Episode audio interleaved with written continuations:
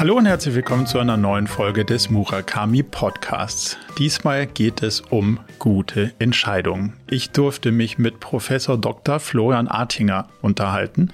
Er ist Mitbegründer von Simply Rational und Professor für digitales Business an der Berlin International University of Applied Science. Wir haben uns die Frage gestellt, was führt denn eigentlich dazu, dass man richtig gute Entscheidungen trifft? Welches Mindset braucht es, was sind die Chancen und die Risiken dabei, wenn ich mich auf mein Bauchgefühl verlasse?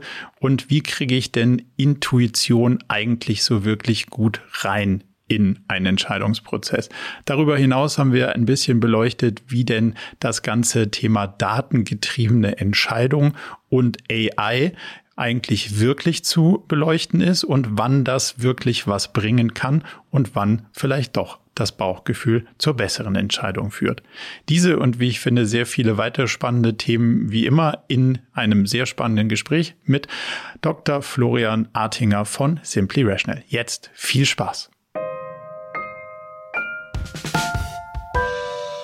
Ganz herzlich willkommen zur nächsten Folge unseres Podcasts. Ich bin ganz gespannt, ähm, auf unsere Unterhaltung, weil sehr, sehr viele von den Themen, die du beleuchtest, treiben mich auch in meinem täglichen Leben um.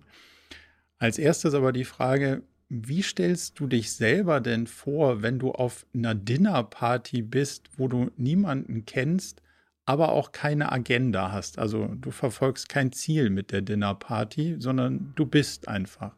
Wie stellst du dich selber vor? Okay, das ist nicht unbedingt meine Stärke. Dinnerpartys, äh, vielleicht auch, wo ich Leute gar nicht kenne, ne? Die brauchen ja dann ein Intro. Ja. Ähm, genau, da gucke ich meistens erstmal und nehme ein Bier. ja. Genau. Okay, nach dem, wie stellst du dich nach dem ersten Bier vor? ja, Genau, also Florian, Florian Artinger oder Flo, ähm, gerne für die, die mich auch informell kennen. Ähm, letztendlich habe ich, mache ich drei Sachen parallel. Ähm, ähm, als Job äh, als solches. Ne? Ich hab, bin auf der einen Seite vor allen Dingen Wissenschaftler. Ähm, ich war lange Jahre am Max-Planck-Institut für Bildungsforschung, ähm, habe dort zwei Sachen vor allen Dingen gemacht. Das eine ist Verhaltenswissenschaften, äh, darüber nachdenken, wie macht der Mensch Entscheidungen. Ähm, auf der anderen Seite Data Science, wie kann ich das intelligent ähm, ausleuchten zum einen, aber auch dann die Entscheidungen der Menschen integrieren mit äh, Machine Learning Algorithmen zum Beispiel. Äh, was gibt es da für Vorteile als solches? Ähm, wie kann ich Menschen helfen, bessere Entscheidungen zu machen? Das ist meine wissenschaftliche Seite. Die zweite Seite ähm, ist dann die des Unternehmensberaters. Äh, Simply Rational ist eine Ausgründung aus dem Max Planck Institut für Bildungsforschung, 2015 gegründet.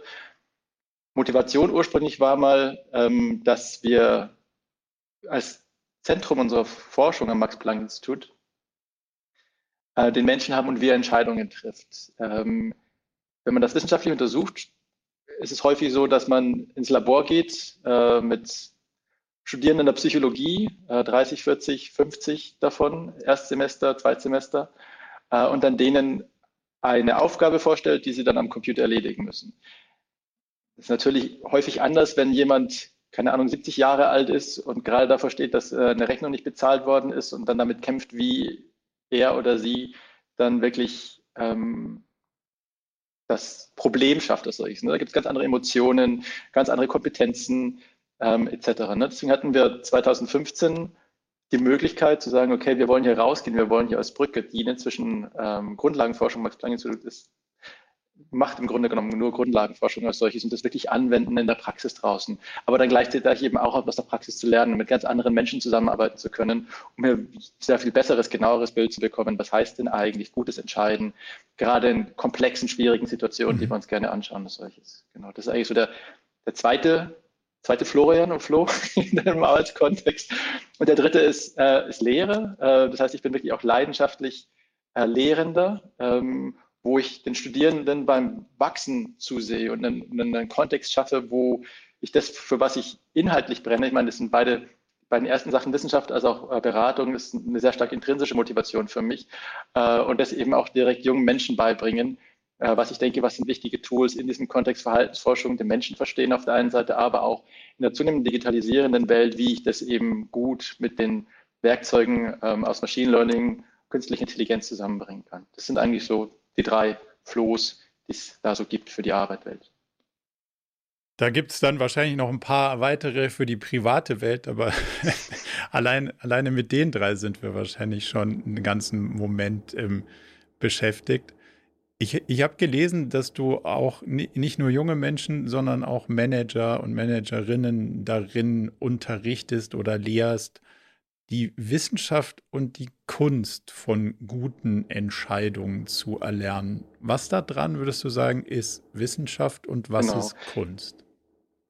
Wissenschaft hat häufig diesen Aspekt, zumindest ähm, formal mathematisch getriebene Wissenschaft, ähm, wie ich das aus den Sozialwissenschaften kenne. Da gibt es auch andere Bereiche, ähm, aber dieser mathematisch, mathematischen Ansatz haben, dass ich etwas präzise messen muss, ähm, um dann ähnlich wie in den Naturwissenschaften zeigen zu können, so funktioniert letztendlich, keine Ahnung, wie ein Baum vom äh, Baum vom Apfel. Wer ein Apfel vom Baum fällt, also wie, so funktioniert die Gravitation als solches. Ne? Das kann ich mathematisch präzise festhalten als solches. Das kann ich zu einem gewissen Grad auch, wenn der Mensch Entscheidungen trifft, äh, aber eben nur zu einem gewissen Grad. Ähm, ganz wichtiges Aspekt hier ist eben auch die Intuition. Ähm, die Intuition kann ich auch zum gewissen Grade formalisieren, kann ich in Formeln festhalten, kann ich messen, kann gucken, wann sie gut ist, wann sie schlecht ist als solches. Aber gleichzeitig jetzt natürlich einen sehr weichen Aspekt. Äh, viel Emotionen spielen da rein, viel Erfahrungswissen und häufig kann diese, dieser intuitive Aspekt eben nicht gut formalisiert werden. Ähm, und Menschen in diesem Rahmen ähm, aufzuzeigen, was gute Entscheidungen eigentlich ausmacht, bedarf eben beides, die Wissenschaft und die Kunst äh, zusammenzubringen. Lass uns das mal ein bisschen auseinandernehmen, weil ich, ich finde das mega spannend. Was würdest du sagen, so ganz vorne, was ist die Definition einer Entscheidung? das ist eine gute Frage. Ähm, es gibt Menschen, die sagen, wir treffen ganz, ganz viele Entscheidungen vom ersten Aufstehen, ob wir links mit dem linken Fuß oder den rechten Fuß auftreten, äh, bis hin, ob ich jetzt Zähne putze, was ich zum Frühstück habe, etc. Ne? Klar, das sind alles Entscheidungen. Äh, viele von denen laufen unterbewusst ab. Äh, und dann kommst du natürlich auf ganz, ganz, ganz viele Entscheidungen. Ne? Also jede, jedes Mal, wenn du vor einer Option stehst, ob du das eine oder das andere machst, den linken oder den rechten Fuß zuerst aus dem Bett zu nehmen und sei es unbewusst dass solches. Ne? Klar, kannst du das als Entscheidung definieren. Ne? Ich finde das teilweise ein bisschen banal, ehrlich gesagt. Ähm, was ich sehr viel spannender finde, ist wirklich, wenn es an komplexere Sachverhalte rangeht, an Sachverhalte, die Menschen vielleicht auch nur unverständlich verstehen, ähm, wie wir hier gute Entscheidungen, was das eigentlich bedeutet als solches. Also auch da geht es wiederum, mache ich A oder B als solches, ne? keine Ahnung. Ähm, lege ich meine, mein Geld in Aktien an oder gebe ich es lieber heute aus für schöne Schuhe? Ähm, auch das ist A oder B-Entscheidung, aber da, da steht sehr viel mehr dahinter, als jetzt irgendwie einfach nur so ein Bett ausstehen und so ganz banale Sachen zu machen. Würdest du sagen, das Bewusstsein über das Treffen einer Entscheidung, zwar nicht über alle Faktoren der Entscheidung, aber über das Treffen der Entscheidung Bestandteil von Entscheidungen ist? Oder kann ich auch dieses nee. Unbewusste. Ne? Okay. Genau, also ganz klar. Aber zumindest mal genau. den anderen, den anderen Teil kann ich ja zumindest mal nicht beeinflussen, weil ich weiß ja nicht mal, dass ich es entscheide. Also vermutlich, also nicht vermutlich, ne? du kannst auch deine Routinen, die du hast, kannst du auch systematisch ändern. Daran kann man auch systematisch arbeiten oder solches. Ähm, ich tue mich nur schwer, mit diesem Aspekt an etwas Banalem zu arbeiten und auseinanderzusetzen. Ähm, es ist spannend, äh, wenn es wirklich wichtige Entscheidungen geht als solche. Ne? Und die können auch mhm. unbewusst sein. Ähm, ähm, keine Ahnung, wenn ein Pilot ein Flugzeug fliegt, äh, hat ein ganz, ganz interessantes Beispiel. Ähm, äh, 20, 2011 ist eine Maschine aus New York in New York ähm, hochgestiegen, äh, hat dann über New York noch gemerkt, dass äh, die beiden ähm, Turbinen ausfallen, weil Gänse hineingeflogen sind und dann gab, musste der, oder die beiden Piloten letztendlich entscheiden, wo machen sie ihre Notlandung. Das Flugzeug schwebte noch in Anführungsstrichen über New York und dann war die Frage, können Sie jetzt zurück nach New York fliegen? Ähm, hat sich gezeigt, das können Sie nicht. Und dann ist die Frage, was machen Sie? Äh, in die Stadt äh, abstürzen oder gibt es andere Alternativen? Und das hat sich gezeigt, auf eine ganz einfachen Heuristik, ganz einfachen Daumenregel, dass letztendlich ähm, der Hudson eine geeignete Landeoption war. Äh, und dort haben sie dann wirklich das Flugzeug gut runtergebracht und haben alle Passagiere unverletzt äh, überstanden, diesen Flugzeugabsturz, als er hieß. Ne? Das sind so Sachen, wo ähm, die Entscheidungen gar nicht unbedingt bewusst getroffen werden müssen, ähm, aber die trotzdem wirklich nicht banal sind. Ja, also die ist, würde ich sagen, alles andere als banal in, in Summe. Genau, ne? und das zu verstehen, diese nicht banalen Entscheidungen, das finde ich genau spannend. Dann ja. die Frage ursprünglich ne, nach einer Definition von Entscheidungen, klar, da geht man auch zurück auf dieses, nehme ich A oder B, wenn es irgendwas zu entscheiden gibt. Ähm, darüber hinaus würde ich noch sagen, äh, äh, klar, aber richtig spannend wird es ja eigentlich wirklich, wenn wir substanziell was entscheiden müssen. Und das, diese substanzielle Entscheidung, das finde ich eigentlich wirklich, ähm, das triggert meine Neugier. Jetzt hast du vorhin angesprochen, ähm, dass Intuition eine große Rolle spielt. Wie fließt die genau in so einen Entscheidungsprozess ein und welche Rolle spielt die? Also Intuition ist häufig ähm, eine, eine, ein Impuls, den ich in mir habe, mhm. den, den ich nicht aktiv steuere als solches, zu einer gewissen Handlung. Ähm, und dieser Impuls, der kommt sehr schnell, kommt aus dem Unterbewusstsein raus, ohne dass ich darüber groß reflektiert habe als solches. Das ist ganz basal beschrieben, eigentlich Intuition. Letztendlich führt dann, oder dass das dann wirklich auch als eine intuitive Handlung beschrieben werden kann. Das ist natürlich die, die nachliegende Baustein, dass ich hier wirklich, wirklich etwas anstoße, etwas, äh, eine Handlung ausübe als solches. Ne? Das ist ganz, ganz generell betrachtet Intuition. Ähm, und als ein kleines Beispiel auch, äh, das ich selber ganz spannend finde, ähm, Harry Markowitz, das Nobelpreisträger der Ökonomie, äh, der hat 1952 ein Paper geschrieben, für das er dann sehr viel später seinen Nobelpreis bekommen hat, wie man in Aktien investiert. Ähm, äh, beziehungsweise was er genau definiert hat oder beschrieben hat, ist letztendlich, wenn ich einen gewissen Geldbetrag bekomme, zum Beispiel von meiner Oma, habe ich 100.000 Euro und ich möchte gerne in Aktien investieren, ich weiß irgendwie, diese 50 Aktien sind die relevanten, dann hat er quasi ein mathematisches Modell erfunden, ähm, das einem bestimmen lässt, wie viel ich optimal in Aktie 1 investiere. Aus meinen 100.000 Euro ist das vielleicht schon 50.000. In Aktien 2 dann vielleicht noch 2.000 Euro, in Aktien 3 dann irgendwie 500 Euro etc. Ne, das war sein, sein Modell. Das ist gar nicht intuitiv. Mhm. Intuition kommt dann ins Spiel, als Harry Markowitz den Nobelpreis gewonnen hat. okay. Dann ist er nämlich gefragt, gefragt worden, lieber Markowitz, wie haben Sie denn selber entschieden? Ja, äh, wie viel, genau, Bauchgefühl. Wie entscheiden Sie in Bezug auf äh, Ihre Rente? Wie legen Sie da Ihr Geld an? Und Markowitz hat gesagt, ja, Ganz ehrlich, ich habe eine ganz einfache Heuristik genutzt. Heuristik ist eine Daumenregel, ist ein ganz wichtiger Bestandteil meiner Forschung, auch über diese Daumenregeln zu forschen.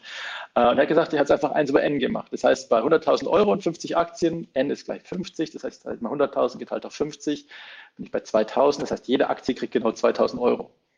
Ja, darauf war der Interviewer sehr erstaunt und meinte so, okay, Sie haben doch mathematisch gezeigt, wie es optimal geht. Äh, nicht nur der Interviewer war sehr erstaunt, sondern auch die Wissenschaftscommunity, die dann auch Markowitz äh, durch, den, durch den Kakao gezogen hat. Also da gibt es auch eine große Wissenschaftscommunity, die sagt, wie doof doch viele Menschen sind in ihren Entscheidungen. Wie kann denn jemand, der es mathematisch bewiesen hat, dafür den Nobelpreis bekommen hat, wie kann denn der so naiv sein und diese doofe Daumenregel anwenden? Ähm, Markowitz hat es ganz intuitiv gemacht. Er hat nicht vorher mathematisch irgendwie bewiesen, dass jetzt irgendwie das eine besser war als das andere, sondern im Gegenteil, er hat gegen seine mathematischen Beweise sogar verstoßen, ne, gegen seine Ratio ähm, mit seiner intuitiven Entscheidung. Dann stellt sich raus, 2009 haben Kollegen von der London Business School haben sich eine ganze Reihe von Portfolios angeguckt. natürlich in einem Portfolio, Aktienportfolio, muss ich entscheiden, wie viel Geld investiere ich in jede einzelne Aktie. Äh, und da zeigt sich, dass Markowitz Intuition genau richtig war. Ähm, er ist nämlich mit seinem intuitiven Handlung äh, ist er genau äh, nämlich deutlich besser gewesen, mhm. als er hätte sein können mit seinem eigenen Nobelpreis gekrönten Modell oder moderneren Varianten davon, äh, die man anwendet. Ähm, das Warum Spannend. dahinter, genau, äh, das Warum dahinter ist, das hat der Markowitz wahrscheinlich auch nicht explizit ausgedrückt oder gewusst, äh, ist, wenn man sein Modell anwenden möchte, über bei 50 Aktien bräuchte man 500 Jahre an Daten. Äh, nur dann würde dein Modell systematisch besser sein als deine Intuition. Ähm, ist einfach super, super, super komplex, um das irgendwie gut zu formulieren etc. Brauchst du diese Daten als solches. Genau, damit hat Markowitz war genau intuitiv richtig gelegen. Er hat, er hat ja. einen Impuls gehabt, hat nach langen Jahren gehandelt, auch ohne das rational irgendwie wirklich zu, zu hinterfragen als solches äh, und er lag damit Gold richtig. So, jetzt ist nur die Frage, wie rationalisiert er dann sein Bauchgefühl danach, sodass er sich selber nicht ja, blöd drauf vorkommt oder, oder sich nicht doch wieder rausquatscht, weil er eigentlich denkt, dass er es besser wissen müsste? Wie rationalisiert er sein Bauchgefühl? Ist es denn notwendig, das Bauchgefühl immer zu rationalisieren? Jetzt redest du mit jemandem, der stark rationalisiert. Ähm, die, die Antwort auf deine Frage ist nein. aber, aber ich sag mal so, es gibt Menschen, da würde ich mich jetzt nicht ausklammern, die einen durchaus starken Impuls dazu haben, zu rationalisieren. Ähm, du sagst, also, muss man gar nicht. Auf die Gefahr hin, dass wir unsere beide ähm, äh, Businesses ein, ein wenig torpedieren.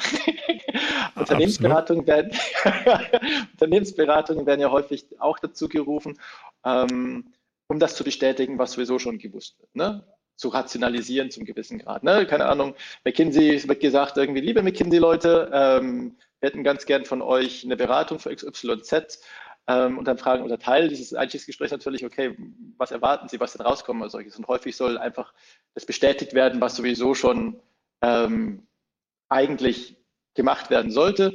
Im Falle dessen, dass irgendwie dann trotzdem schief läuft, hat natürlich dann McKinsey, wo man sagen kann, oh, wir haben jetzt irgendwie diese viel, das viele Geld ausgegeben, äh, das ist McKinseys Schuld. Ne? Ähm, das heißt, was man hier oft hat, ähm, ist, was auf Englisch ähm, auch mit KVORs umschrieben wird. Äh, auf Deutsch ist es ja ein bisschen langweilig, Absicherungskultur. Ähm, äh, und ähm, das ist mitunter sehr, sehr kostspielig, wie an dem McKinsey-Beispiel gerade äh, gezeigt. Aber also grundsätzlich äh, findet man in vielen Unternehmen, wenn man, also noch eine Studie, die wir zusammen gemacht haben, mit der Gigerenzer zum Beispiel, auch Forschung, die wir aktuell betreiben, dass dieses Cover Your Ass-Phänomen und dann auch eine fehlende Fehlerkultur letztendlich, dass es sehr, sehr, sehr weit verbreitet ist, dass wenn Menschen eine wichtige Entscheidung haben in einem Unternehmen, dass sie nicht notwendigerweise im besten Sinne des Unternehmens handeln, sondern vor allen Dingen sich erstmal selber absichern.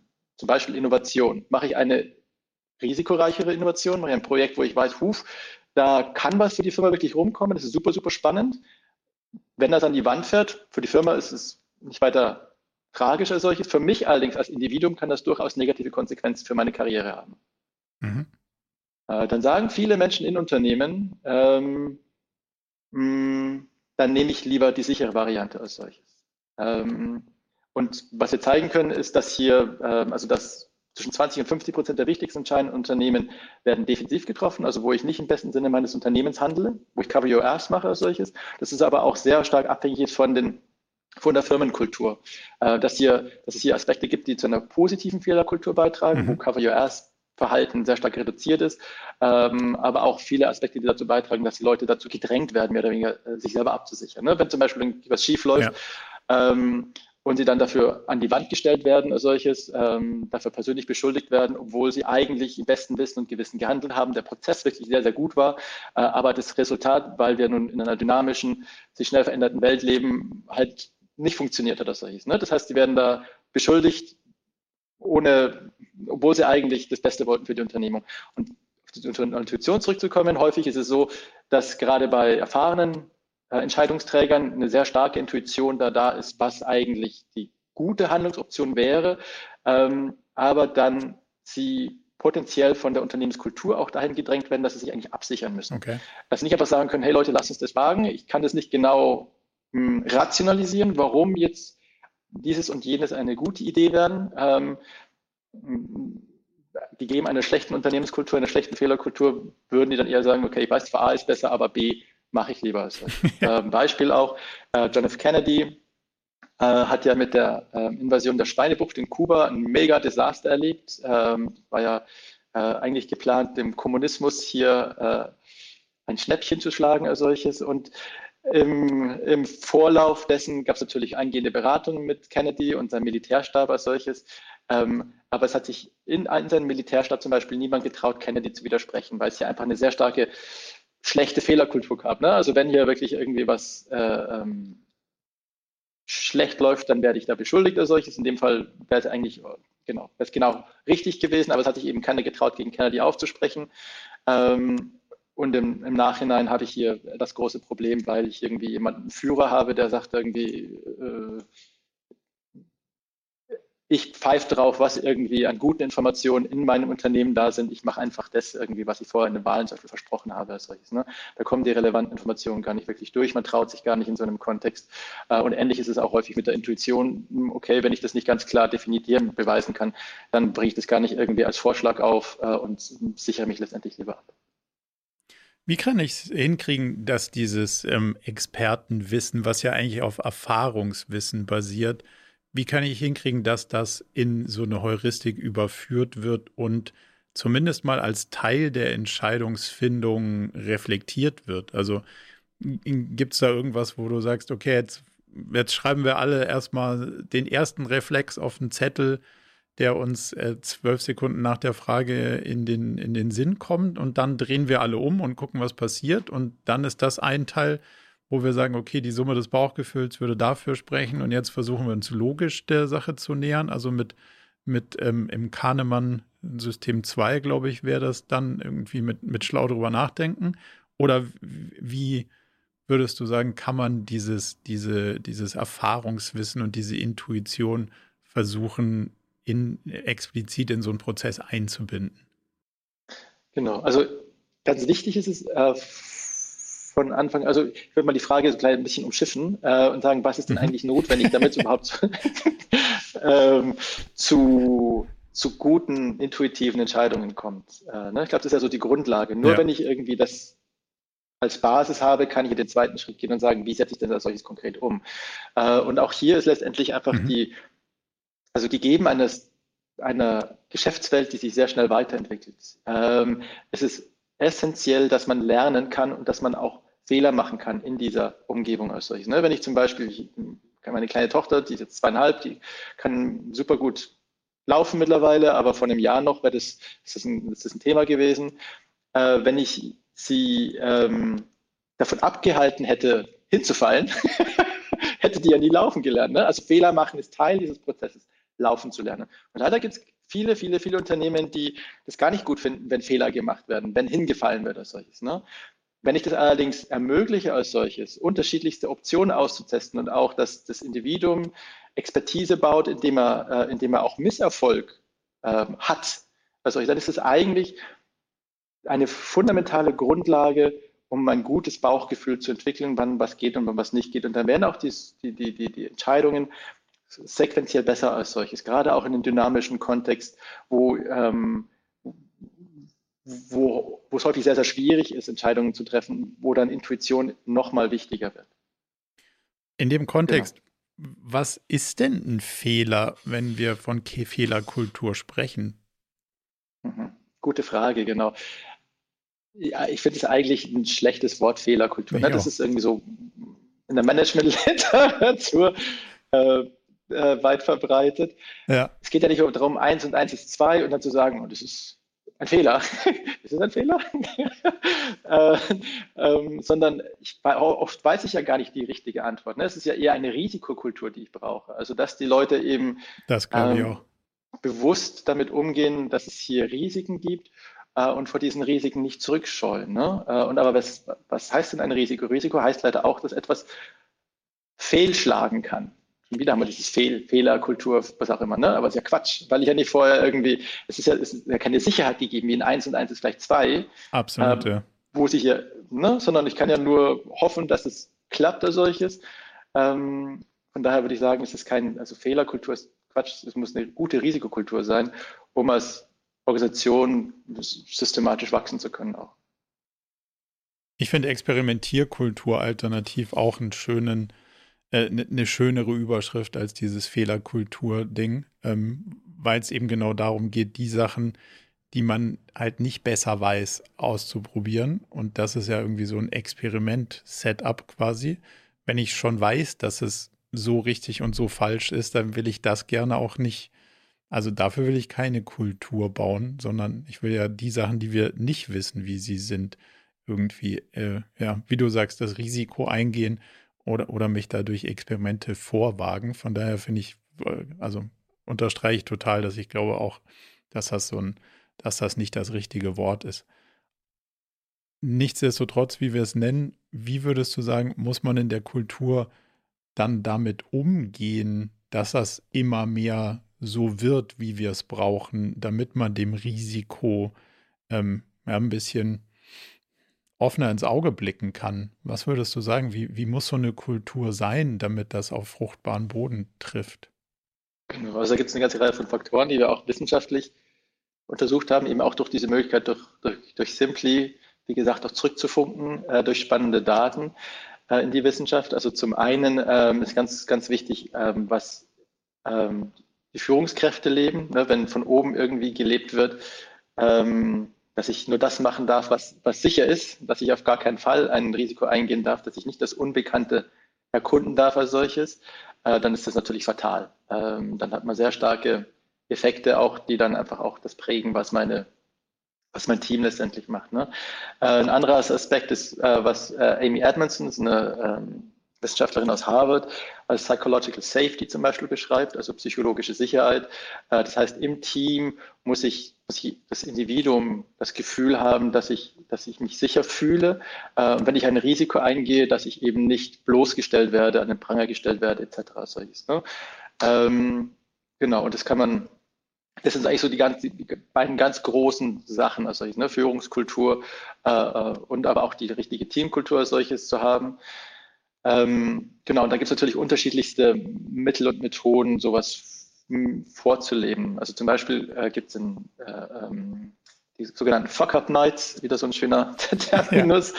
der ursprünglich aus, aus, aus Mexiko kommt, äh, wo auch Jungunternehmer sich zusammengesetzt haben bei äh, einigen Flaschen oder vielleicht war es nur eine Flasche Mezcal, also eine Art von Tequila, äh, und ähm, erstmal über den Frust gesprochen hatten, dass es total doof ist, immer irgendwie sagen, was alles geklappt hat und wie großartig sie doch sind, ist doch eigentlich viel spannender, auch mal über die Fehler zu sprechen und der, der ganze Misserfolg, der dabei rauskommt als solches. Und das fanden sie so bereichernd als solches, dass sie das mit Freunden gemacht haben, haben sich Pizza gekauft, äh, irgendwo hingesetzt, wo es irgendwie gemütlich war, haben wieder eine Flasche Mescal genommen gehabt äh, und haben dann jemanden gefragt, hey, ähm, erzähl doch mal von deinen Fehlern auch aus solches. Ne? Und gerade das auch, also ich, mittlerweile gibt es eine ganze Bewegung, die Deutsche Telekom macht das und äh, eine ganze Reihe von anderen deutschen, großen deutschen Unternehmen, dass hier wirklich versucht wird, systematisch eben auch jemanden zu bekommen, auch aus Führungskriegen, die halt von ihren Misserfolgen äh, ähm, erzählen als solches, ne? was mal nicht gut geklappt hat als solches. Ne? Das ist sicher ein kleines Element, das sowas antriggern kann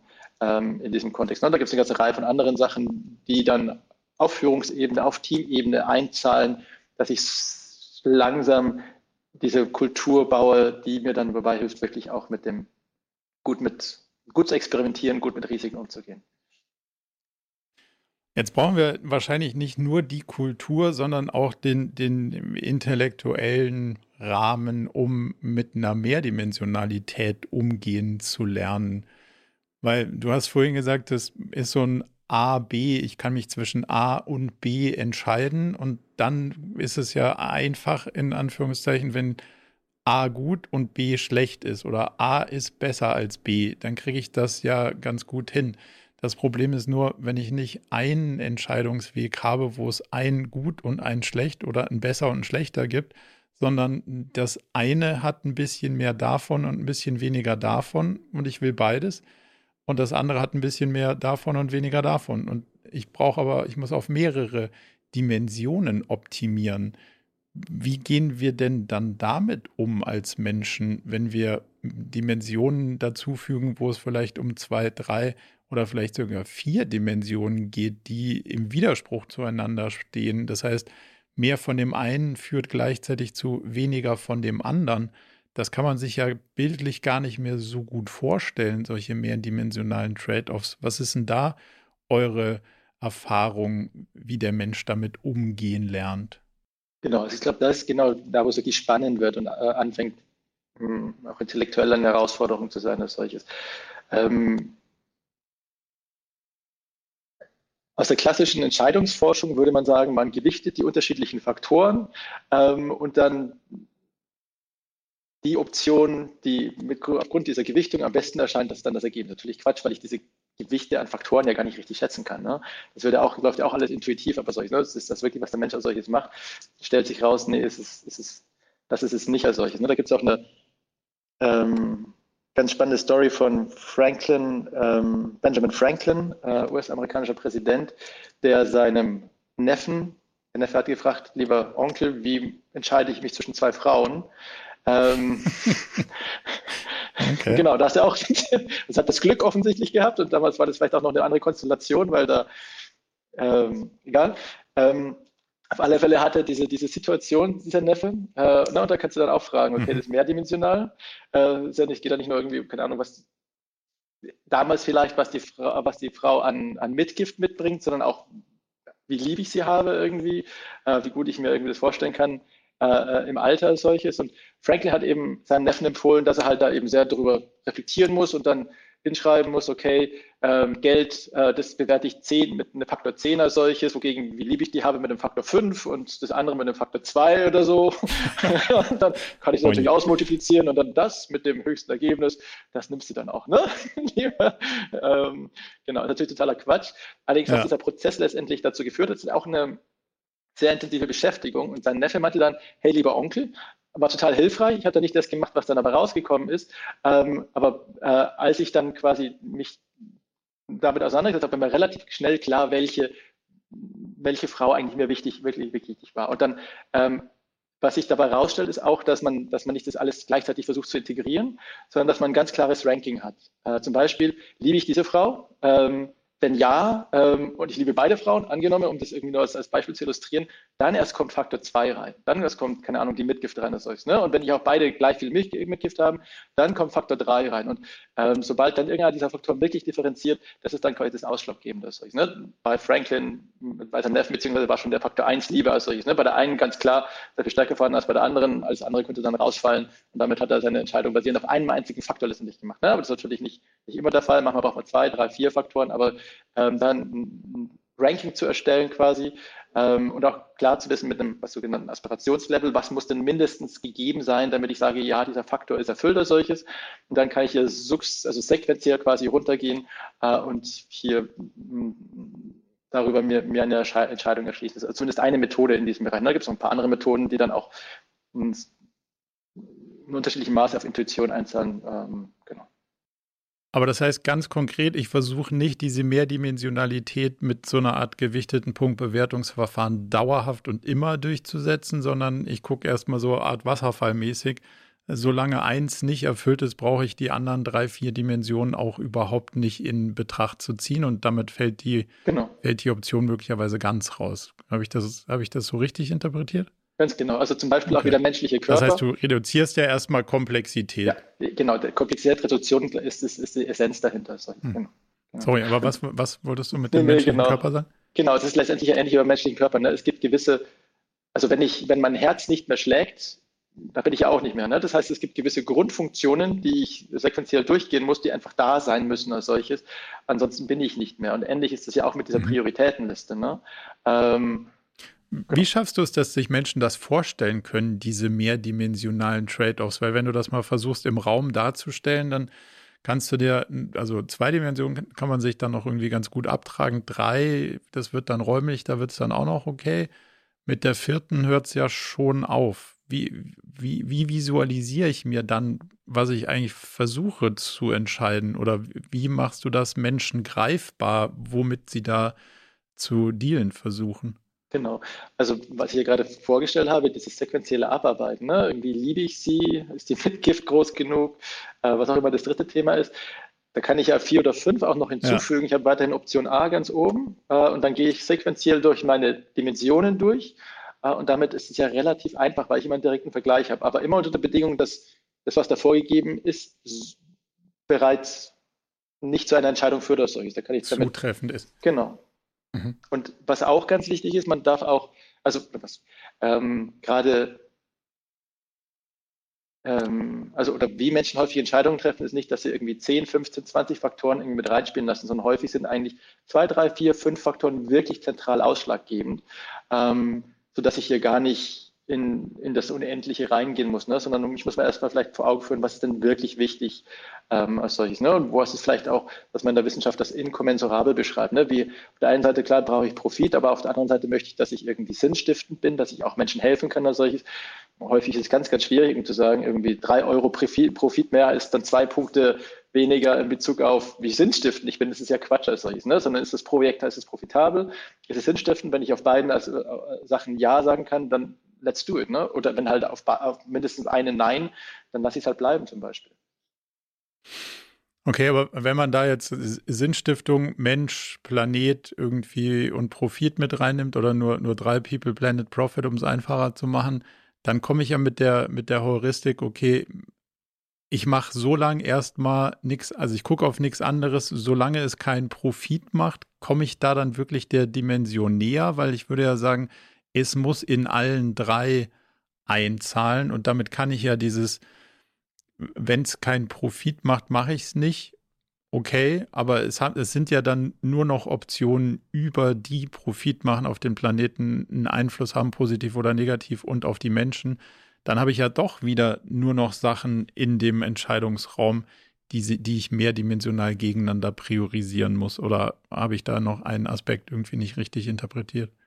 Nee, genau. Also ich würde es eher so angehen, also gegeben dem, dass alle drei Aspekte wichtig sind für mich ähm, und ich mit dem Wichtigsten anfange, dann muss ich klar sagen können, ähm, ja, Profit gegeben, dann muss es aber auch äh, Option 2 erfüllen und Option 3 zum Beispiel. Mhm. Äh, erst dann mache ich das Projekt. Ne? Ähm, wenn ich mich nur mit einem aus diesen dreien zufrieden gebe, ähm, dann mm, klar, dann handle ich ziemlich eindimensional als solches. Ne? Aber ich kann auch sagen, okay, dann brauchst müssen mindestens zwei, ähm, zwei dieser Aspekte brauchen einen Haken dran, dann mache ich es. Ne? Das kann ich aber letztendlich für mich selber entscheiden, äh, wie komplex oder wie einfach ich quasi da, da ähm, unterwegs sein möchte.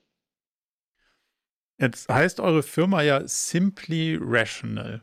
Und wenn man sich das so ein bisschen Entscheidungsfindung anguckt von außen oder das, was ich bis jetzt so lernen durfte, dann ist vieles davon halt, also über Simply kann man nochmal gesondert dann gleich reden, aber es ist nicht zwingend alles rational, weil du das ja auch schon beschrieben hast, dass ganz viel unbewusst und unterbewusst da reinkommt. Dann, wenn es irrational ist, dann ist es halt emotional. Wie geht ihr mit diesem emotionalen Teil der Entscheidungsfindung um, wenn es jetzt nicht zwingend nur auf den, ah, wir gucken auf den Impuls und sagen, das führt uns zu einer guten Entscheidung, weil es diesem Intuitionsteil folgt und der ganz viel auf der, dem Erfahrungswissen basiert, sondern auf einem anderen Teil des Unterbewussten, der vielleicht nicht dazu beiträgt, dass wir sonderlich gute und schlaue Entscheidungen treffen, sondern die sind vielleicht aus anderen Teilen motiviert und die bringen vielleicht nur mich als Individuum weiter, aber nicht die Gruppe. Gibt es ein Mittel und einen Weg, da so ein bisschen diesen Emotionsteil sichtbarer zu machen und zu gucken, wer will was und warum und zahlt das jetzt eigentlich auf das zu entscheidende Thema ein oder gibt es sozusagen emotionale Störfeuer, die eigentlich eher ablenkend sind? Kriegt man das irgendwie raus?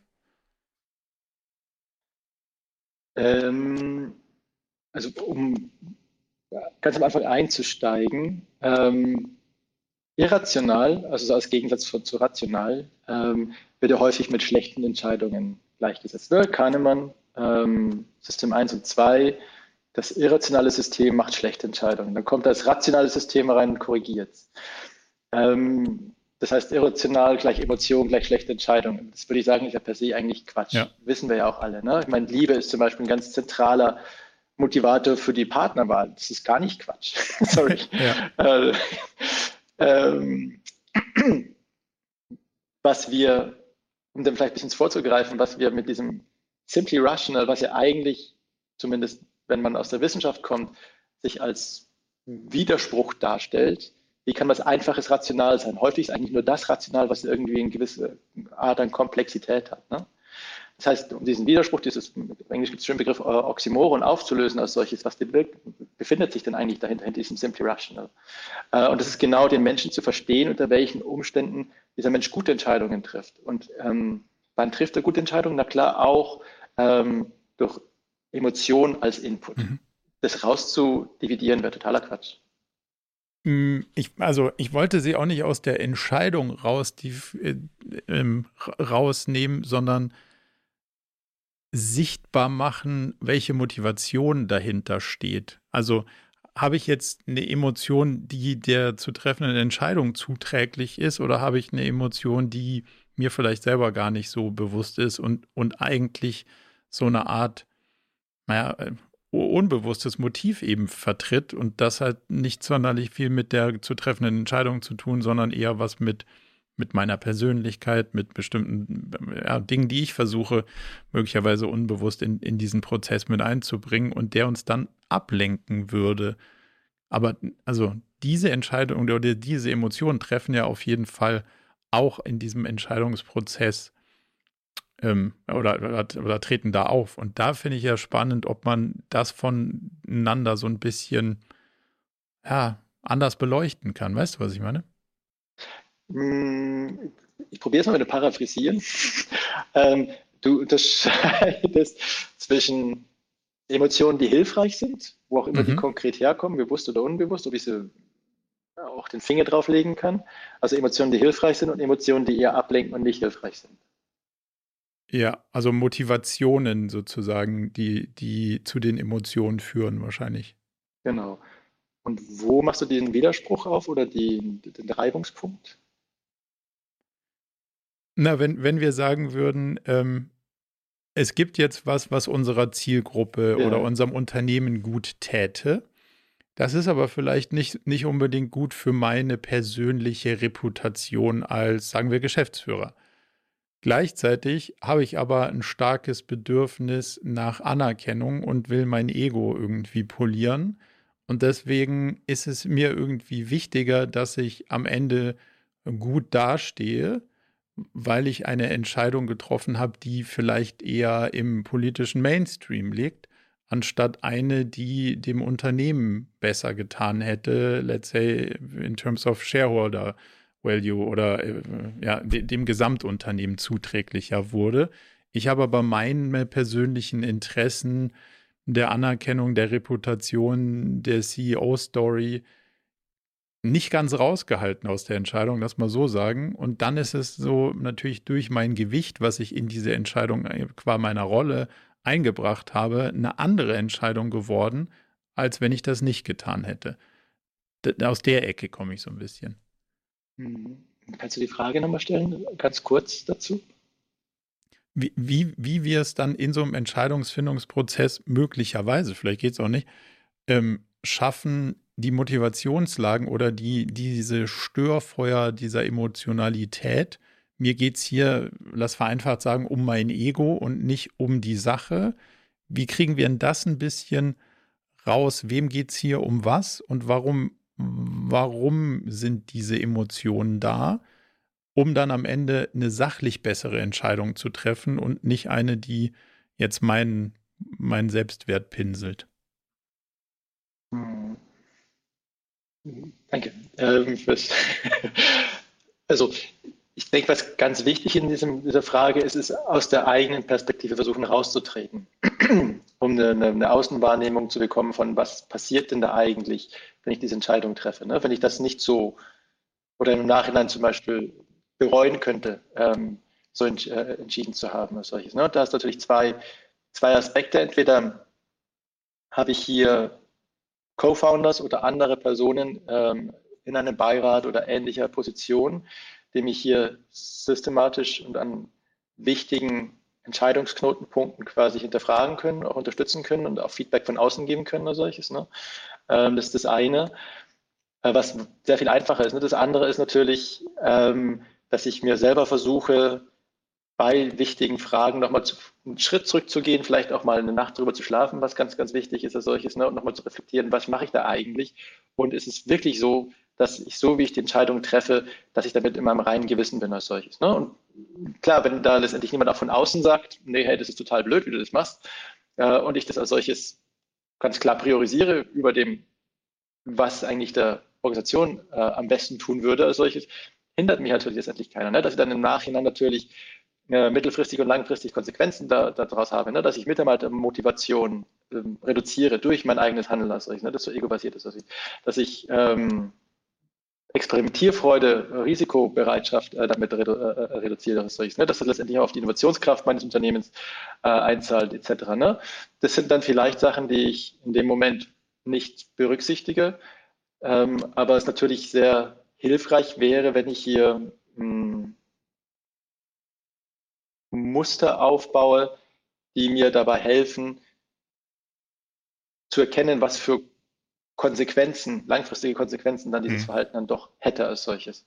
Also, äh, um es in meinen Worten zusammenzufassen, den, die Selbstreflexion immer wieder durchzuführen und zu sagen, okay, was ist denn jetzt, was, also welche Teile von mir wollen jetzt hier bestimmte Sachen und sehe ich das wirklich sachlich und zu welchen Konsequenzen führt, führt uns das und gleichzeitig aber auch externe Reflexionsfläche von Leuten, die mit mir zusammen auf einer ähnlichen Ebene arbeiten oder vielleicht sogar die Selbstverpflichtung, mich von außen nochmal zu challengen zu lassen, wenn es um wirklich schwierige Entscheidungen geht, um durch diesen Prozess dann sicherzustellen, dass wir so Störfeuer ein bisschen rausgenommen haben, weil dann müssten ja schon drei, vier, fünf, sechs, sieben verschiedene Perspektiven da drauf kommen und diese Entscheidung gemeinsam beeinflusst haben und das müsste das reduzieren.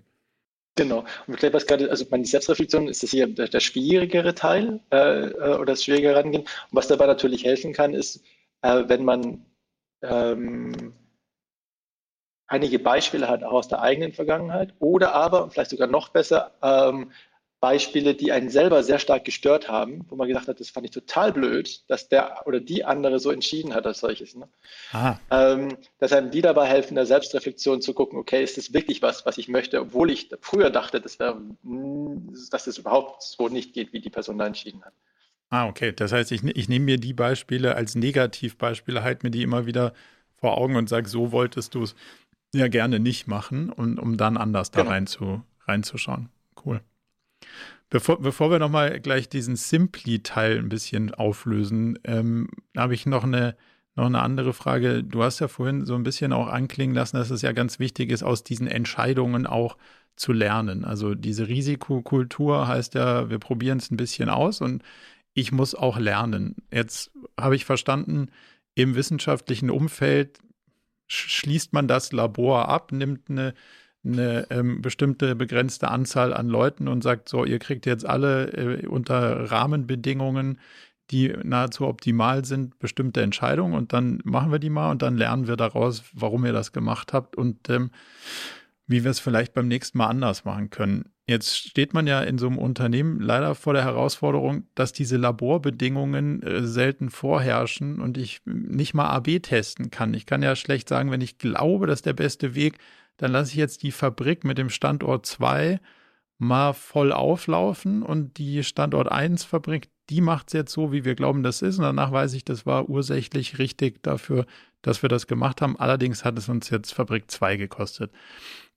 Wie kriege ich denn so wirklich, wirklich im echten Leben diese nicht Laborbedingungen so umgesetzt, dass ich den Learning Loop mit dem, mit den Entscheidungen, die ich getroffen habe, auch schließen kann, um, um wirklich Rückschlüsse zu, zu erzielen. Finde ich also bei weitem nicht trivial. Wie ist denn da so dein Blick drauf? Nee, ganz genau richtig. Also wie es sicher nicht geht, ist, wenn man ähm, immer nur die großen Entscheidungen im Auge hat, quasi und an denen misst irgendwie, was mache ich denn da gerade solchen, ne? sondern was ganz wichtig ist, ist in kleinen Schritten immer wieder in die Risiken reinzugehen, immer wieder auszutesten. Ähm, um darüber zu lernen als solches. Ne? Über dieses kleine Sachen tun mir nicht so weh, da kann auch was kaputt gehen als solches. Dann ist die Frage, kann ich dieses Beispiel von dir, Fabrik 1 oder 2, kann ich das quasi in einem kleineren Kontext erproben als solches, um hier ein besseres Gefühl zu kriegen, was gut sein könnte als solches. Also wieder, was wir vorher hatten, also die Reduktion dieser Komplexität, die Reduktion der Unsicherheit. Äh, wie kriege ich das hin? Und, und wie schaffe ich es in so einem ähm, sagen wir mal, du hast jetzt relativ viele KPIs in so einem Unternehmen und du machst ja nicht nur eine Sache, sondern wahrscheinlich machen fünf Leute fünf Sachen und am Ende hat sich ein Zeiger bewegt. Wie kriege ich ihn jetzt raus, dass das wirklich daran lag, an meiner Entscheidung, dass sich der Zeiger bewegt hat in so einem in so einem Feld, wo nicht alle so lange Stopp machen, bis ich rausgefunden habe, ob das jetzt wirklich an meiner Handlung lag. Also meine Handlung kann ja auch eine ganze ganze Unternehmenssparte oder so bedingen, aber trotzdem macht ja der Rest vom Markt auch irgendwas und die Wettbewerber auch und der Rest von meinem Unternehmen auch und dann gucke ich auf den Zeiger und sehe, hm, wie kriege ich denn das rausgerechnet in meinem Learning Loop? Das kriegst du nicht rausgerechnet. Also, weil das nicht geht, weil das viel zu komplex ist äh, als solches, ne? weil da viel zu viele Faktoren mit reinspielen, die auch so schon sagt, interdependent sind, also die sich gegenseitig beeinflussen als solches, ne, ähm, ist es. Ist Woran es, lerne ich dann? In, in, Im Konkreten, in kleinen, schnellen Schritten. Ne? Ich meine, wenn wir hier über Agilität okay. reden, zum Beispiel, ist das ja genau. Ne? Ich gehe quasi rein, ähm, habe einen Sprint als solches äh, und gucke, okay, funktioniert oder funktioniert es nicht. Ne? Ich, ich, be beurteile nicht jedes kleine Element und versuche es zu verstehen, sondern ich versuche hm, etwas kleineres Ganzes letztendlich zu beurteilen, funktioniert das als solches? Ist es hinreichend gut? Ne? Und dann mache mach ich viele kleine Schritte äh, und dadurch reduziere ich auch sehr stark, dass ich irgendwie was Substanzielles gefährde und kaputt mache als solches, was auch manchmal passieren kann, aber was ich natürlich tunlichst vermeiden möchte. Ne? Und äh, da habe ich da keine Garantie, dass ich jetzt alles, alle Häkchen richtig gesetzt habe, aber gegebener Komplexität kann, kann, kann ich nicht mich darauf zurückziehen, dass ich Garantien haben möchte. Ich muss mit dieser in diesem Risiko leben, Risikokultur.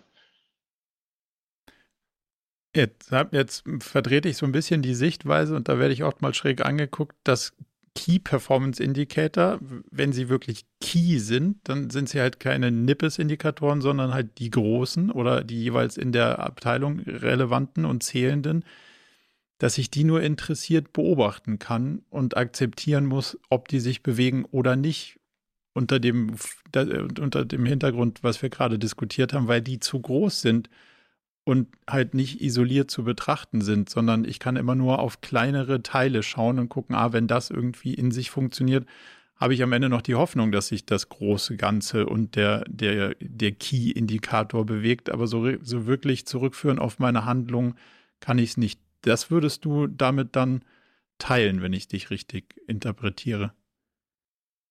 Absolut, genau. Da steckt ja aber ganz viel neben der Unsicherheit auch Ohnmacht drin. Und jetzt haben wir ja so eine Kultur, in der ist man ein guter Manager, wenn man alles so richtig garantieren kann und alles unter Kontrolle kriegt. Wie gehst denn du als Mensch damit um, dass man nicht garantieren kann, uns auch nicht wirklich beeinflussen kann, wie sich die großen Rädchen in so einem komplexen Ding wie so einem Unternehmen beeinflussen? Also Hast du für dich selber einen Trick, das auszuhalten? Ähm, also ich glaube, ganz, ganz wichtig ist, man, das ist ja letztendlich auch das Thema, was wir am Anfang hatten, ne? Risikokultur, dass ich eben nicht eins und eins ist zwei, ja, aber in vielen Bereichen habe ich halt nicht die letztendliche Einsicht, was, was triggert da solches und ich kann auch nicht ähm, ähm, also ich muss diese Ohnmacht zu einem gewissen Grade aushalten, weil ich nicht, also weil ich es nicht letztendlich ähm, beeinflussen kann, vollkommen beeinflussen kann. Ich kann zu gewissen Grad kann ich schon beeinflussen, aber vollkommen kontrollieren kann, was passieren würde. Ne? Ähm, das heißt, was hier ganz, ganz wichtig ist, ist nicht nur keine, ein Fokus auf das Ergebnis, was dann am Ende steht, sondern den Prozess hinreichend gut verstehen und drinstecken. Ne? Wenn ich den Prozess bewerten kann, sagen kann, hey, da haben, hat mein Team, da habe ich, da hat meine Organisation einen super geilen Prozess hingelegt. Äh, die haben alles getan, was geht. Ähm, das Ergebnis ist Schrott. Ähm, dann braucht man trotzdem eine Party, ne? Ähm, ja. also, äh, das ist so Happy Failure. Total. Aber das ist so schwierig in der, in der Kultur, wo, wo es um Management by Objective, das ist ja sozusagen die Kontrastwelt dazu, wo es sagt, es geht nur ums Ergebnis und wie man da hinkommt, ist egal. Und, in, und das halt in der Komplexität zu anzuerkennen, dass ich da zwar hin wollte, aber wenn der Prozess gut war, ich trotzdem einen guten Job gemacht habe, trotz eines schlechten Ergebnisses, da musste schon lange hinreden, bis der, bis der einer folgt, teilweise. Genau, aber das Beispiel mit den Fuck-Up-Nights ist ja genau das auch so jetzt eigentlich, ne? dass du quasi, okay, das transparent machst und dass auch alle davon lernen können. Das ist letztendlich eine Lernmöglichkeit, mhm. wo du sagst, okay, so und so ist es in der Vergangenheit schiefgelaufen, lass uns das zelebrieren. Äh, lass uns da eine Flasche Mescal irgendwie drüber köpfen und irgendwie vielleicht auch lecker essen oder so. Ähm, aber die Idee dann dahinter ist ja, dass du es nicht einfach irgendwie nur in eine Schublade schiebst und irgendwie verstaust und irgendwie dich still und heimlich und leise irgendwie drüber schämst, dass es so nicht geklappt hat, ne? sondern okay, klar, da ist was schiefgelaufen. Ja. Ähm, was lernen wir daraus? Was sind die, was, was heißt es für unsere Zukunft als solches, ne? dass du es effektiv nutzt? Ähm, genau. Und das heißt auch brutale Ehrlichkeit auf dem Prozess. Also sich da in die Augen zu gucken und zu sagen, Freunde, das war wirklich ja Schrott, den wir hier gemacht haben. Oder wir haben es so gut, wie wir es konnten, hingekriegt und das Ergebnis ist nichts.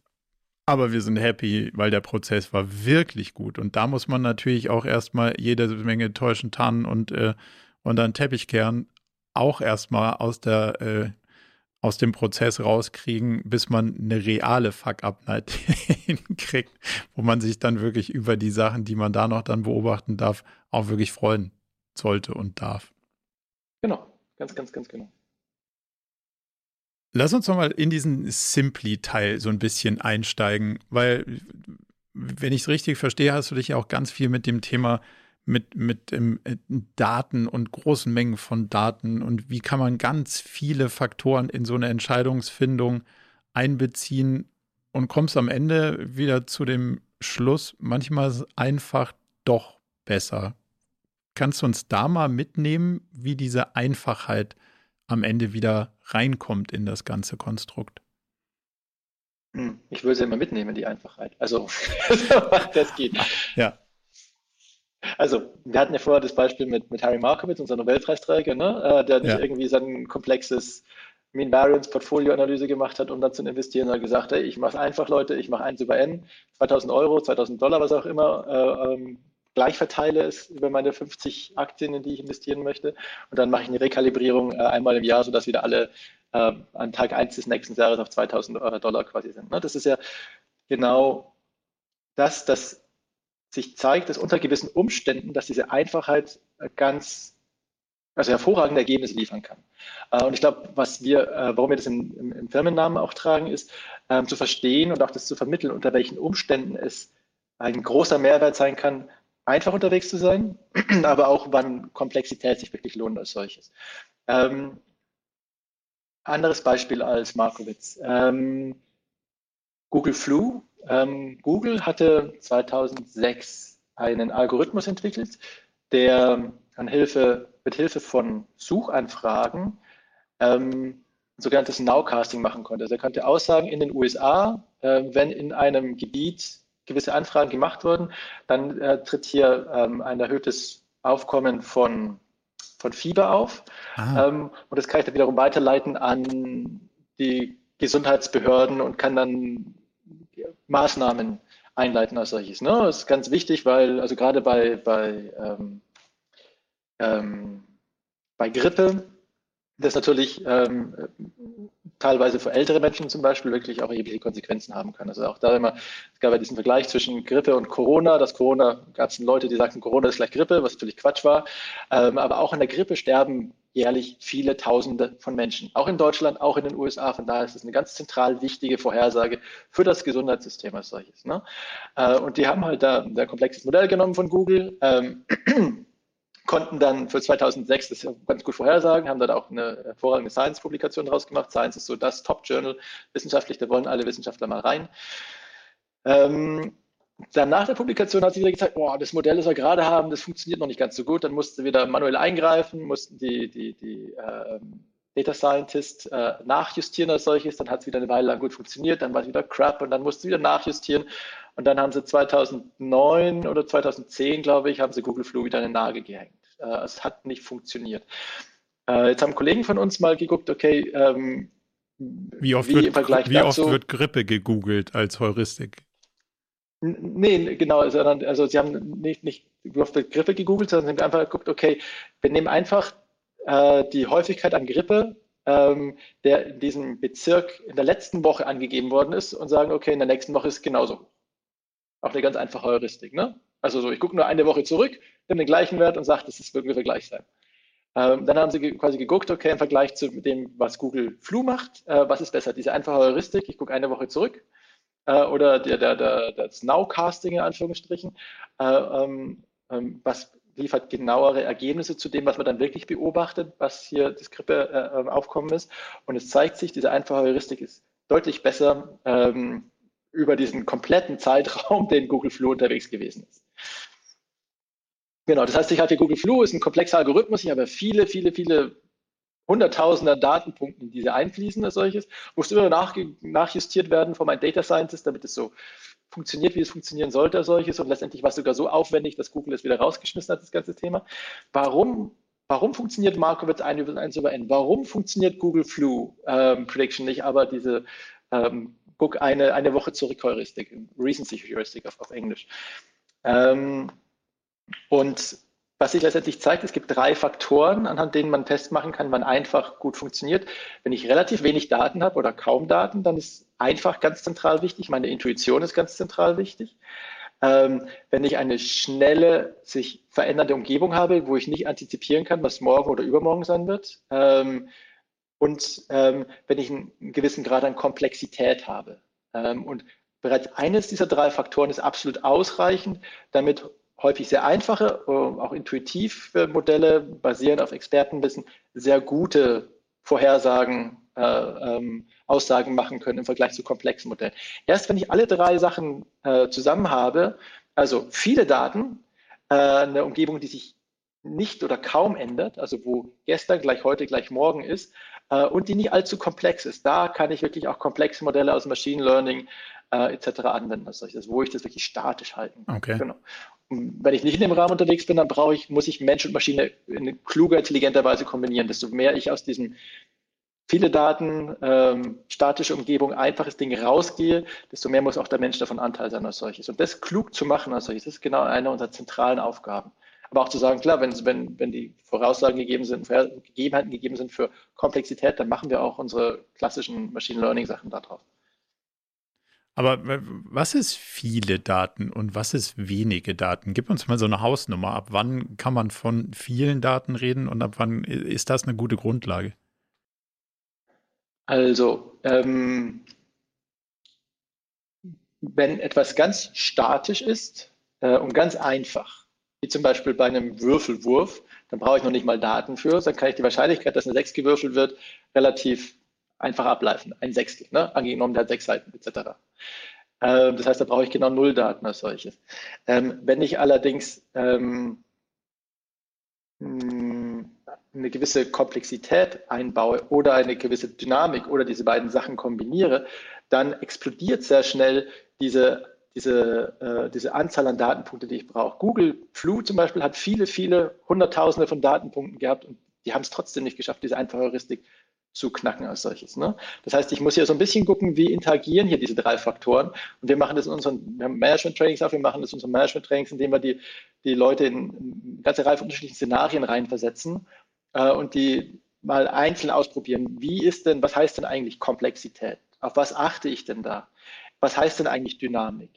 Ähm, und dann kann ich das so ein bisschen justieren. Okay, was heißt denn, wie viele Daten ich brauche als solches? Ne? Und wenn ich dann da ein ganz gutes Gefühl habe, dann kann es manchmal sein, dass ich auch bloß 5000 Datenpunkte brauche. Dann kann ich schon ein cooles Machine Learning Modell draufsetzen und allerhand von wirklich spannenden äh, ähm, Data Science Anwendungen machen. Manchmal brauche ich aber 100.000 oder 200.000. Also es ist wirklich von der zu lösenden Frage abhängig und, und nicht pauschal zu beantworten, sondern die Kombination aus diesen drei Faktoren sagt dir dann, ah, ab da macht es dann irgendwie Sinn und da kannst du was lernen und da kannst du eher nichts lernen. Genau. Also vielleicht nochmal Beispiele auch. Wir machen ganz viel ähm, auch im Bereich, ähm, wo Menschen ähm, offene Rechnungen haben, im, im, Forderungsmanagement zum Beispiel, wo wir auch versuchen, was gibt es für sehr unterschiedliche Gründe, warum äh, eine Rechnung unbezahlt ist, vom vergessen zum Beispiel über kurzfristige Finanzprobleme, langfristige Finanzprobleme. Da gibt es eine ganze Reihe von unterschiedlichen Gründen als solches, äh, um hier schon mal ein ganz gutes rudimentäres Verständnis zu haben, was eigentlich in den Daten passiert und welche unterschiedlichen Gründe für eine Firma da sind als solches, fangen wir häufig bei 5.000 bis 10.000 äh, Beobachtungen an. Ne? Da ist so, so ein erstes, erstes Thema möglich. Und warum ist das möglich? Weil ähm, äh, es gibt nur eine gewisse endliche Anzahl an unterschiedlichen Gründen. Also wir sehen zwischen vier und zehn unterschiedlichen Gründen, warum so offene Forderungen nicht gezahlt werden als solches. Das heißt, die Komplexität ist re relativ gering. Äh, und der zweite Punkt ist, ähm, selbst wenn ich Corona habe, dann verändert sich vielleicht das, die, die, Häufigkeit, mit der, der ein gewisser Grund vorkommt solches, aber diese Gründe bleiben trotzdem die gleichen als solches. Das heißt, auch hier habe ich hier ähm, ein, ein, ein, ein Muster, das das statisch ist als solches. Deswegen reichen dort auch relativ wenige Datenpunkte, um dort einen ganz guten Anwendungssatz zu haben. Als solches. Das heißt aber auch, die, die, wir schreiben überall AI drauf und dann wird es schon gut werden, ist ja eine Fehlannahme, oder? Also muss Klar. man sehr genau gucken, wo kann das was und wo kann das auch nichts außer Marketing. Ja, genau. Also ich meine, es gab ja auch, keine Ahnung, AI äh, der große Vorläufer war Big Data. Da ist auch irgendwie alles ist Big, also man braucht Big Data. Mhm. Ist ja auch alles Quatsch, ne? Sorry. Ähm, äh, ist ja letztendlich ja. nur äh, ein Punkt im Gartners Hype Cycle, äh, den ich da habe, irgendwie da gerade irgendwie durchs Dorf, Dorf getrieben wird. Ähm, aber nichtsdestotrotz, ne, klar haben Big Data, also Daten, KI, AI, also Algorithmen, klar haben die einen Mehrwert, aber ich muss halt gut einschätzen können, wo dieser Mehrwert wirklich für mich, für meine Organisation da ist als solches. Ne? Deswegen ist es wichtig, diese, mit diesen Faktoren gut umgehen zu können, die ich gerade beschrieben habe. Wann kann so ein, so ein KI-Modell in so einer Blackbox-Betrachtung mir erklären, wie die Welt funktioniert und wann muss ich eine Ahnung haben, wie die Welt funktioniert und dann kann es mir helfen, bessere Entscheidungen zu treffen? In deinen drei, das ist ja quasi wahrscheinlich in deinen drei Faktoren zu determinieren, oder? Genau, also KI die Welt verstehen. Klingt so ein bisschen wie ChatGPT. ähm, ja. Äh, genau, ähm, inklusive der ganzen Halluzinationen, wobei GPT-4 schon wirklich viel, viel, viel besser ist. Ähm, also vor ChatGPT wäre meine Antwort gewesen, es gibt nur spezialisierte KI-Programme ähm, oder KI-Programme. Ne? Ähm, wenn man sich die, die Geschichte der, der, künstlichen Intelligenz anschaut, dann waren das immer sehr spezialisierte Anwendungen, ähm, die ich habe, die ein konkretes Problem lösen. Ähm, wir, wir, kommen, wir kommen ja aber so, so langsam, wie du sagst, mit, den, mit diesen allgemeineren Verständnissen dahin, dass man nicht mal so genau sagen muss, welches Problem man lösen können möchte, oder?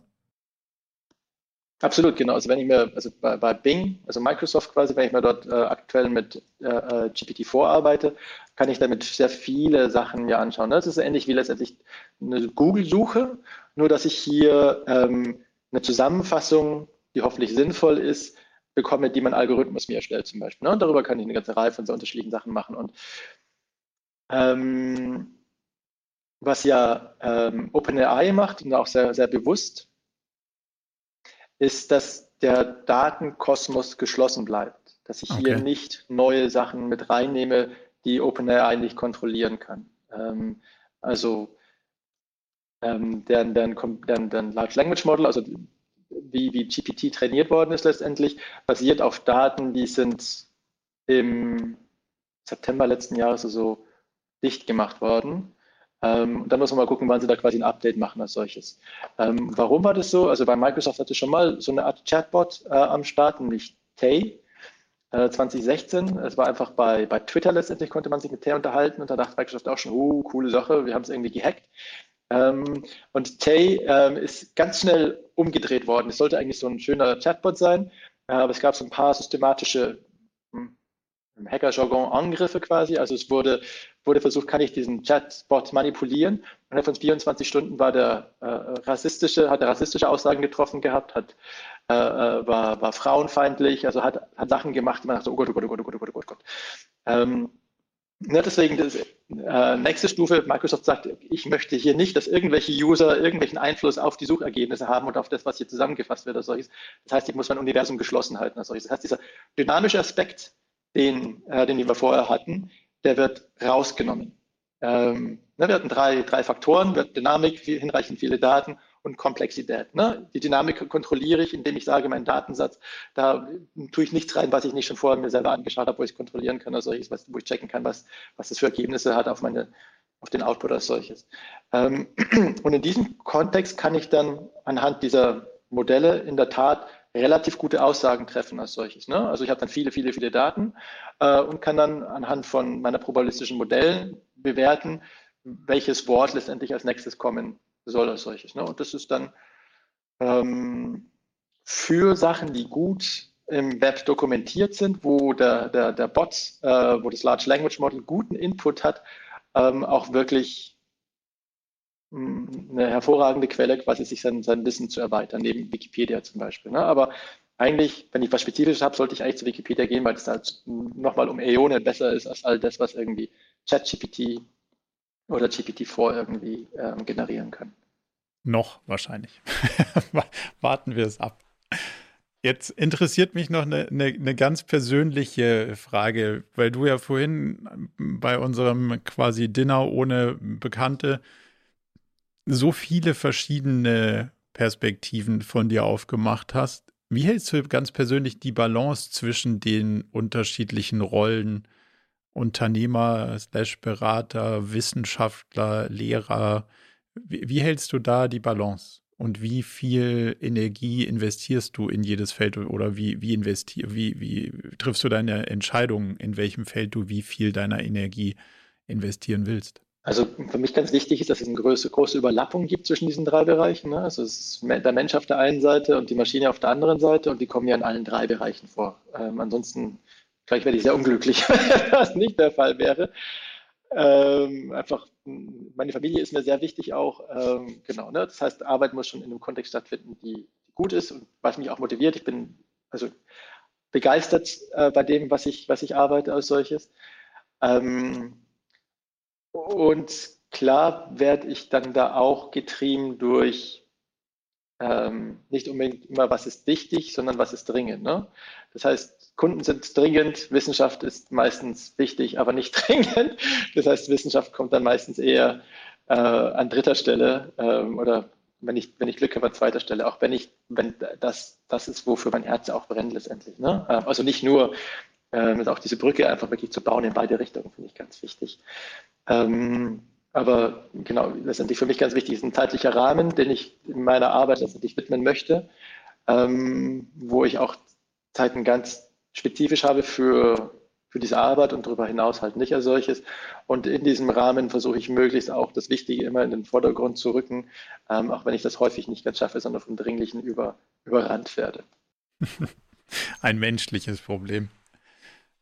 Wenn du deine Zeit einteilen müsstest in, das sind äh, die Prozente, die ich Sachen tue, die meinen Fähigkeiten und Stärken oder Talent, wie man auch immer das ausdrücken mag, entsprechen. Und das sind die Prozente in meiner Zeit, die ich in Sachen investieren muss, wo ich nicht vielleicht sonderlich ähm, viel Talent für habe. Wo würde der Regler stehen, wenn du den also spontan für dich einstellen müsstestest?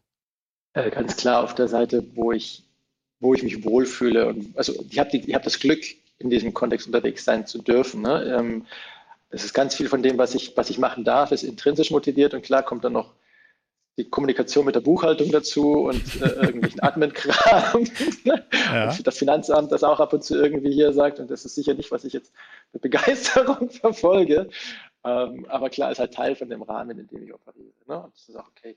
Aber wo, ste wo steht der Regler 80-20 oder schaffst du es deutlich nördlich 80, der 80? Nee, na, ja, ja. 80-20 ist immer gut, genau. Also ich glaube, ich meistens bin ich sogar ein bisschen mehr auf der, also über der 80, aber 80, glaube ich, ist ein gutes, äh, guter Benchmark, um dahin zu kommen. Da bist du auf jeden Fall schon, schon stark auf der Habenseite, würde ich, würde ich sagen, so im, im guten, im, im generellen Schnitt. Ja, absolut. Also fühle mich da sehr, sehr äh, privilegiert und habe sehr viel Glück gehabt in diesem Kontext. Aber also klingt auf jeden Fall auch wahnsinnig spannend und deswegen finde ich es faszinierend, dass du dann auch noch sagen kannst, gut, jetzt bin ich auch noch größtenteils in den Themen unterwegs, wo ich meine Stärken habe und wo es mir Freude macht. Von daher klingt, klingt nach einem sehr guten Setup.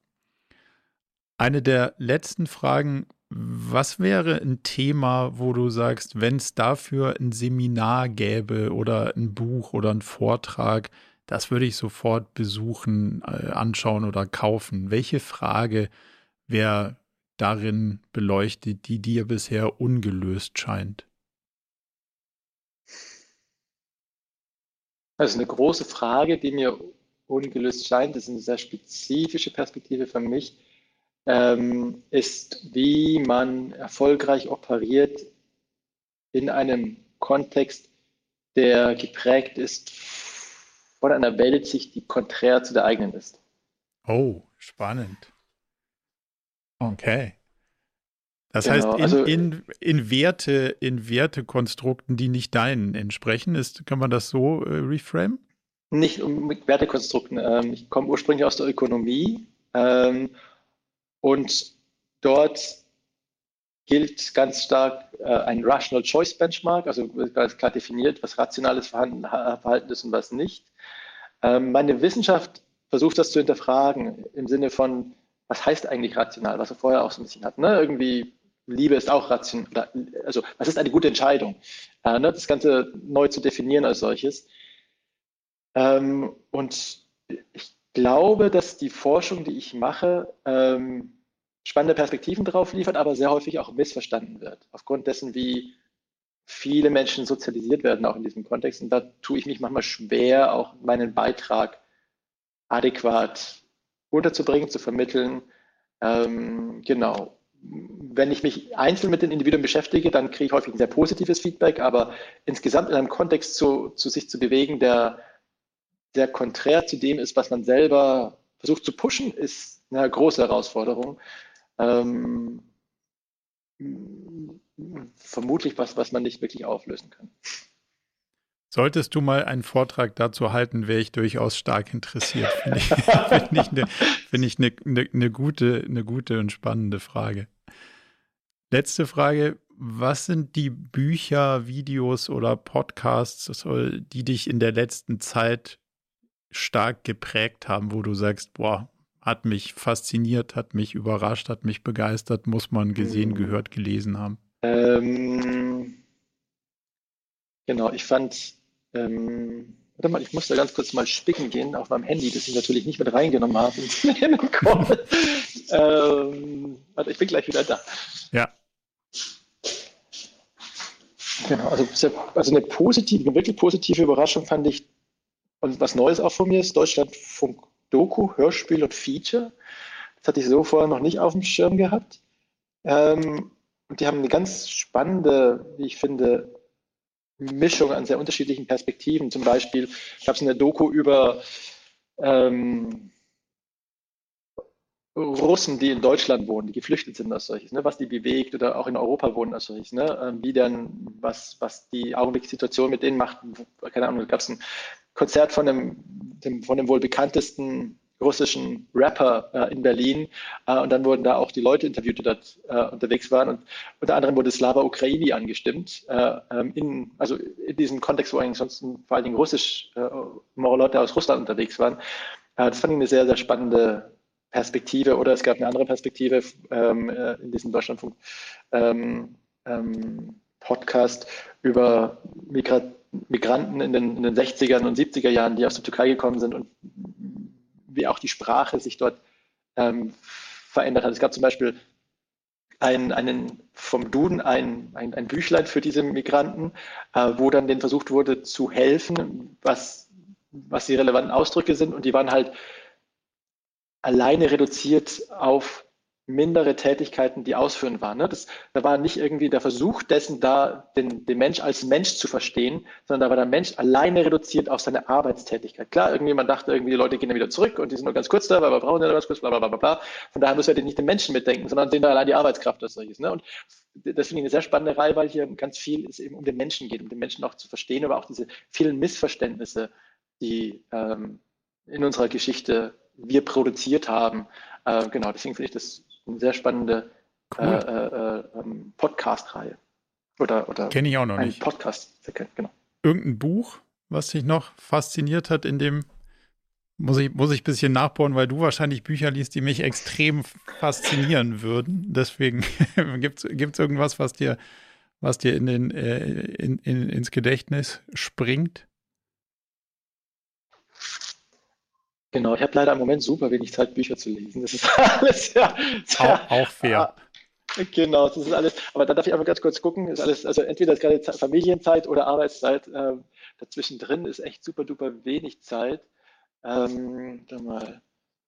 Musst, musst auch nicht. Genau, also was ich, sehr, nur, sehr gibt, gibt sicher was. Spannend fand, was, auch deshalb wenig mit Entscheidungen zu tun, sondern eher mit dem Menschen als solches, ähm, ist von Harper Lee To Kill a Mockingbird, ähm, wo es also Setting ist letztendlich ähm, die 1960 also die 1960er Jahre der USA im Süden und wie stark dort einfach der Rassismus gegen Schwarze noch verbreitet gewesen ist ähm, und wie hier ähm, auch unter den Augen des Rechtsstaats ähm, Verbrechen gegen die Menschlichkeit teilweise auch verübt wurden gegenüber von Schwarzen, die einfach in diesem Kontext als normal angesehen wurden. Das geht auch zurück. Also ich meine auch, in den 19, also da gibt es viele Berichte auch aus, äh, vor, bereits vor dem Krieg, auch die in die Richtung gehen. Äh, und wo man denkt irgendwie, aber äh, selbst nach dem Zweiten Weltkrieg, ne, wo man denkt, okay, das ist ein, muss doch so, also das kann doch nicht sein. Wir haben irgendwie, keine Ahnung, die, die Vereinten Nationen, die, die nach dem Zweiten Weltkrieg gegründet worden sind, wo irgendwie diese, das Menschsein in, so in den Zentrum gerückt worden ist, äh, Declaration of Human Rights zum Beispiel. Ne? Und dann gibt es irgendwie diese gravierendsten Beispiele von Menschenrechts- Verachtungen, die, die dort wunderschön dargestellt sind, auch und für die Harper, die auch den Pulitzerpreis bekommen hat. Wobei dann das Buch teilweise auch wiederum aus den Schulen verbannt wird, ah, äh, heute äh, in den Süden der USA. Wo man sich denkt, so, wow, äh, ich meine, was ja. ist denn da noch da an diesen ganzen Konflikten? Ne? Also wenn da nicht oft Wow. Das klingt in der Tat spannend. Das werden wir auf jeden Fall auch auf die Liste nehmen und, und verlinken. Florian, ganz, ganz herzlichen Dank für die spannenden Einblicke in, in dein Leben, deine Forschungsreise. Wo findet man am besten mehr zu dir, zu euch, wenn jetzt jemand sagt, boah, da, da muss ich tiefer eintauchen? Wo ist online der beste Anknüpfungspunkt? Äh, genau, auf unserer Webseite simplyrational.de. Ähm, genau, wir sind gerade auch mal wieder dabei, diese zu überarbeiten. Also wir kommen ursprünglich aus der Wissenschaft und wir haben, glaube ich, auch sehr zufriedene Kunden. Äh, wir üben noch an der Kommunikation. Mhm. das heißt, wenn es hier okay. Fragen gibt, bitte gerne auch gleich in die Kommunikation reingehen. Also florian.artinger at simplyrational.de. Ähm, genau, also ähm, ich glaube, so ein Podcast äh, erlaubt auch sehr viel besser Einblicke als, also gerade wenn man es bis jetzt durchgehalten hat, auch. Ähm, Absolut. als, ähm, genau, so eine Webseite vielleicht. Super. Das, das verlinken wir auf jeden Fall. Ähm, E-Mail-Adresse verlinken wir nicht, sonst wirst du zugespammt von irgendwelchen Bots, aber die Webseite und äh, wer sie mitschreiben wollte, kriegt ja jetzt die Gelegenheit, dir dann auch direkt zu schreiben. Ich könnte noch äh, viele Stunden weiter plaudern, aber ähm, für den Moment würde ich sagen, haben wir eine sehr breite Reise hinter uns und äh, sage Dankeschön und freue mich auf, auf ein baldiges, hoffentliches wieder Zusammentreffen. Vielen, vielen Dank. Lieben Dank, Marco, hat mir sehr große Freude gemacht. Dankeschön. Zum Abschluss noch ein kleiner Hinweis in eigener Sache.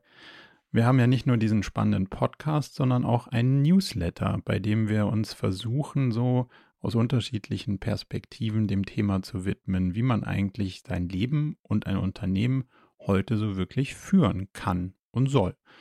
Von daher gibt es da einmal im Monat ähm, ganz spannende Perspektiven und natürlich kriegt ihr über den Weg auch immer mit, welche neuen Podcast-Episoden stattfinden, welche Events wir vielleicht online haben und viele andere Sachen. Von daher meldet euch am besten gleich zur Mailingliste an unter murakami.com/newsletter.